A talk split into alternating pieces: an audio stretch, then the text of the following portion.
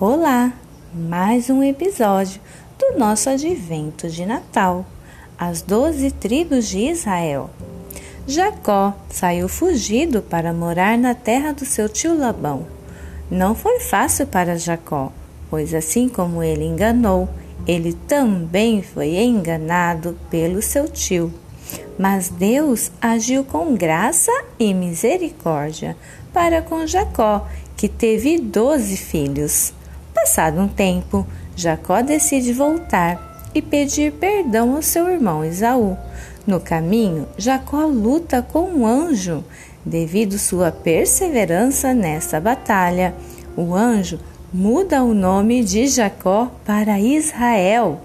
Jacó teve doze filhos: Ruben, Simeão, Levi, Judá, Issacar, Zebulon, José, Benjamim, Dan, Naphtali, Gade e Azer.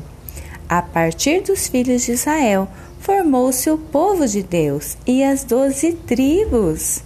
Da tribo de Judá virá o Filho de Deus. A palavra que nos define hoje? Misericórdia. Bem, te espero amanhã.